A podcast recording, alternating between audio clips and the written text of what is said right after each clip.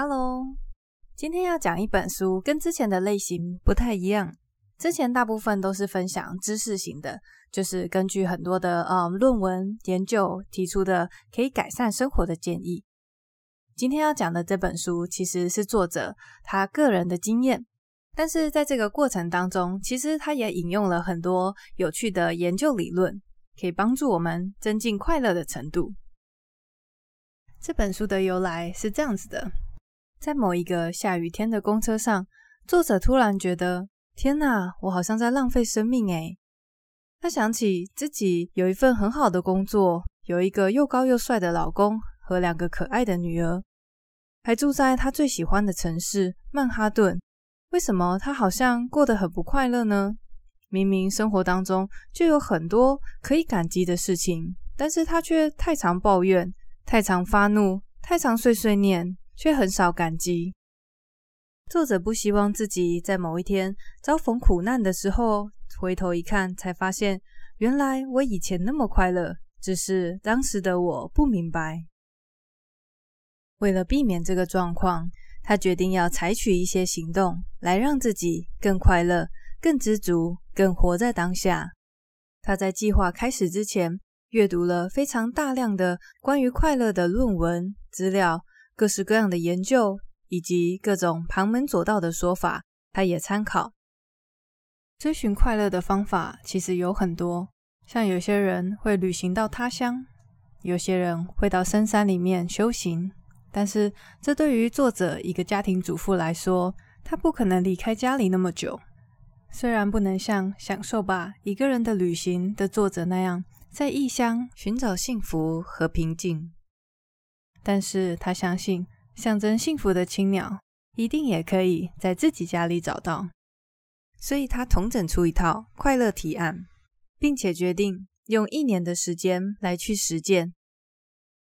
最近应该是我第三次读完这本书，我发现很神奇的一件事，不管我看了几次，每一次在阅读的时候都会觉得很开心。一来是因为我本来就对快乐这个议题很感兴趣。他提出的许多提案也都让人很想试试看，就算没有跟着他一起做，也会在阅读的过程中为他感到很开心。所以，我们一起来看看这一年他有没有过得比较快乐呢？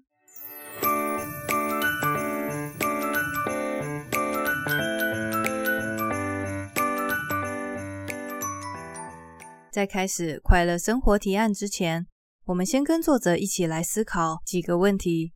首先是，真的有办法更快乐吗？答案是可以。根据研究，我们每个人的快乐程度大约有百分之五十是基因决定的。运气好的人就会遗传到容易快乐的基因，这种人他们天生就更容易看到事情美善的一面，就是天生的乐天派。而剩下的百分之五十，则是我们可以决定的部分。借由一些行为，我们的确是可以让自己更快乐。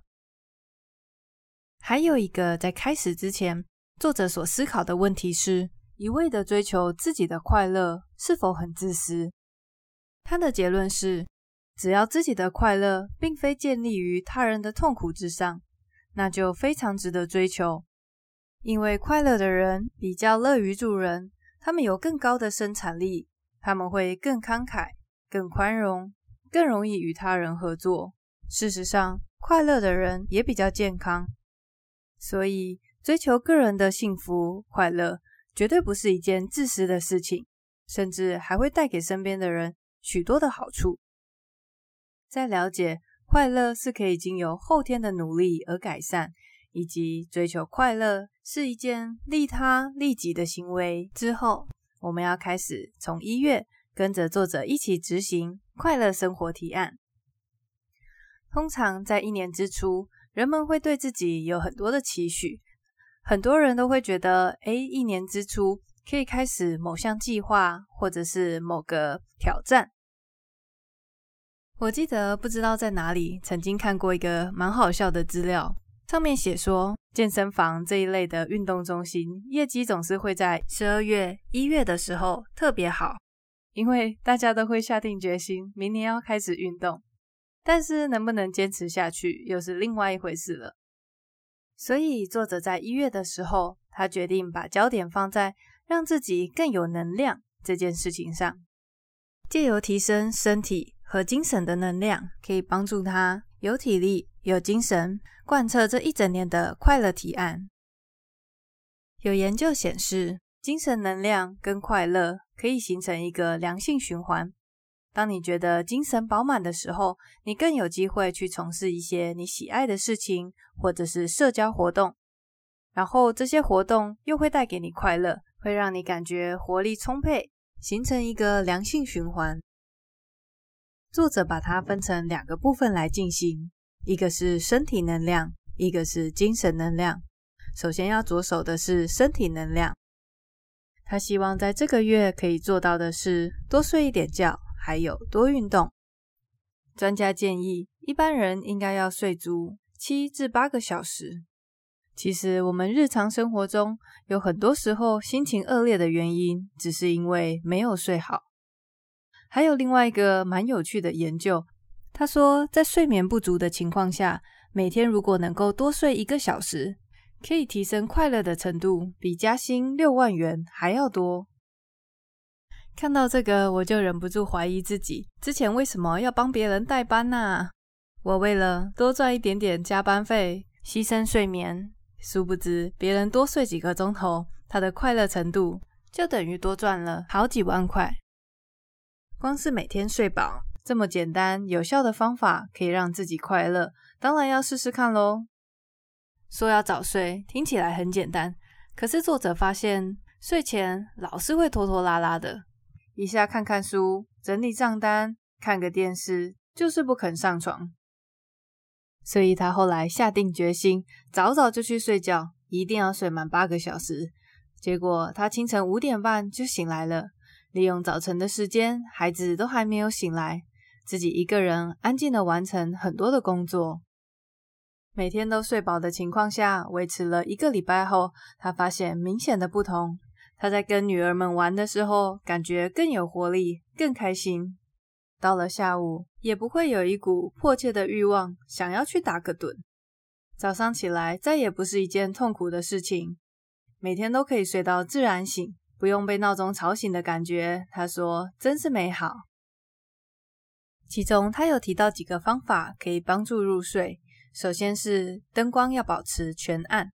家里总是会有一些小电器会发出一些光，这些东西尽量都把它遮起来。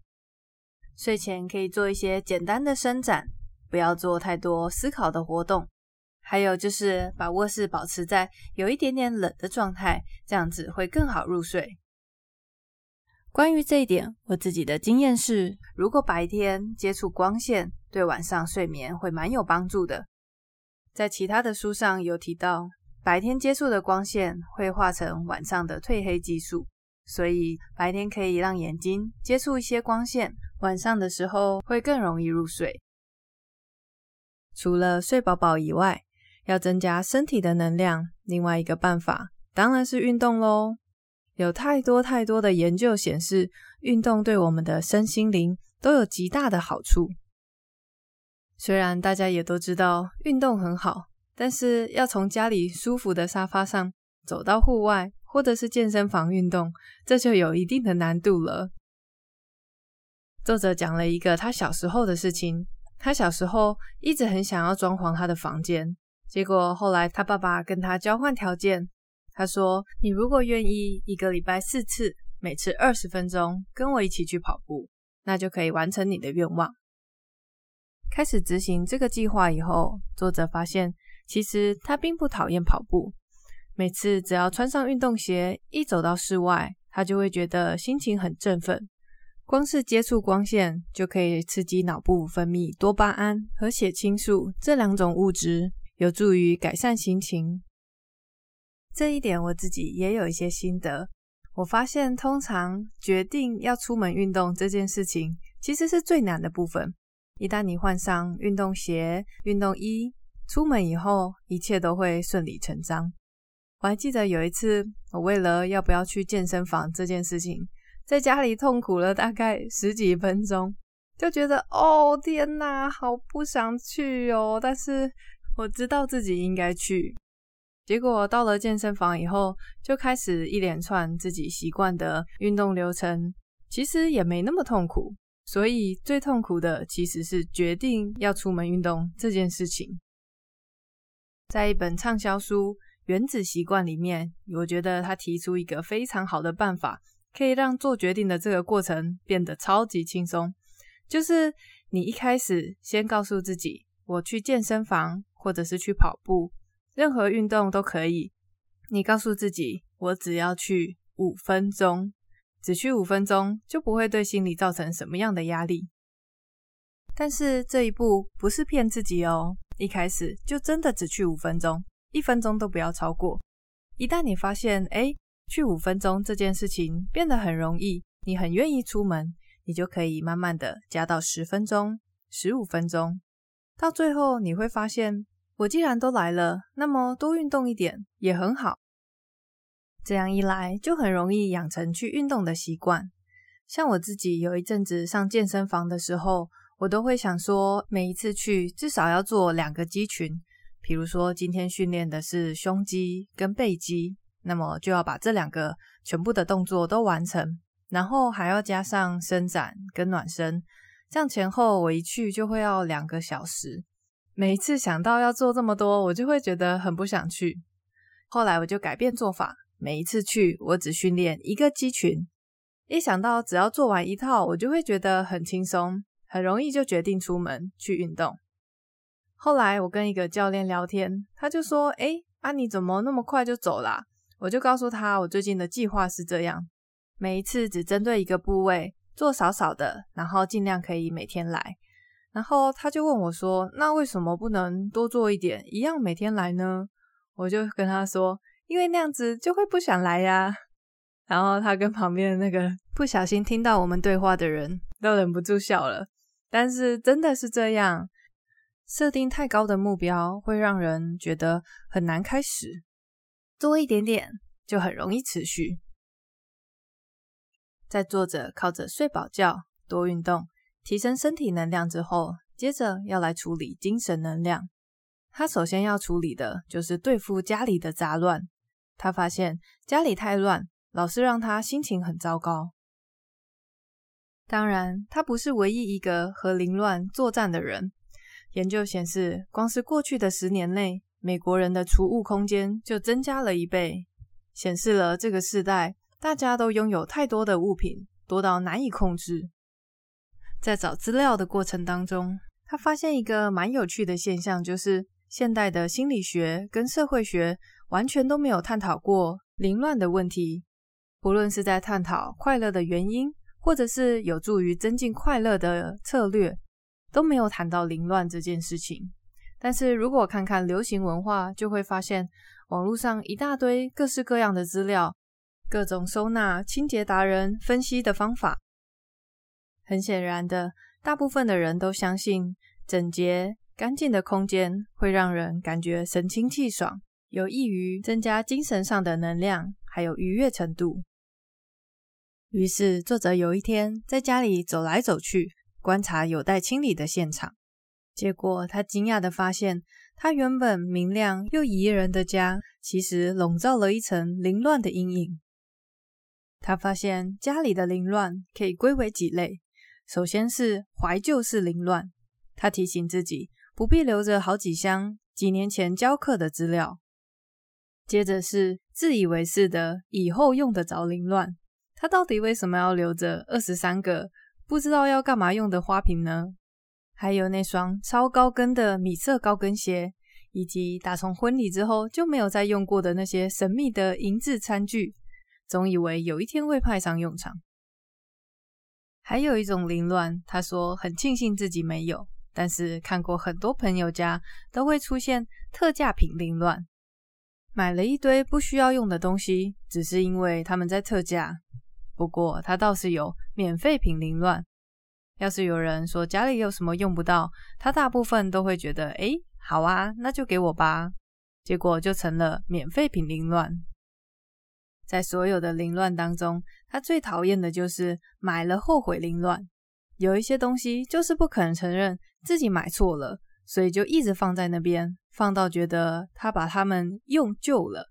比方说，他两年前买来的帆布包，到目前为止都束之高阁。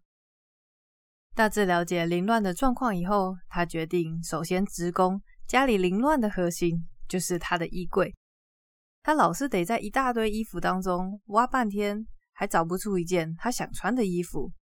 所以有一天，趁着他的孩子去婆家的时候，他就自己着手准备。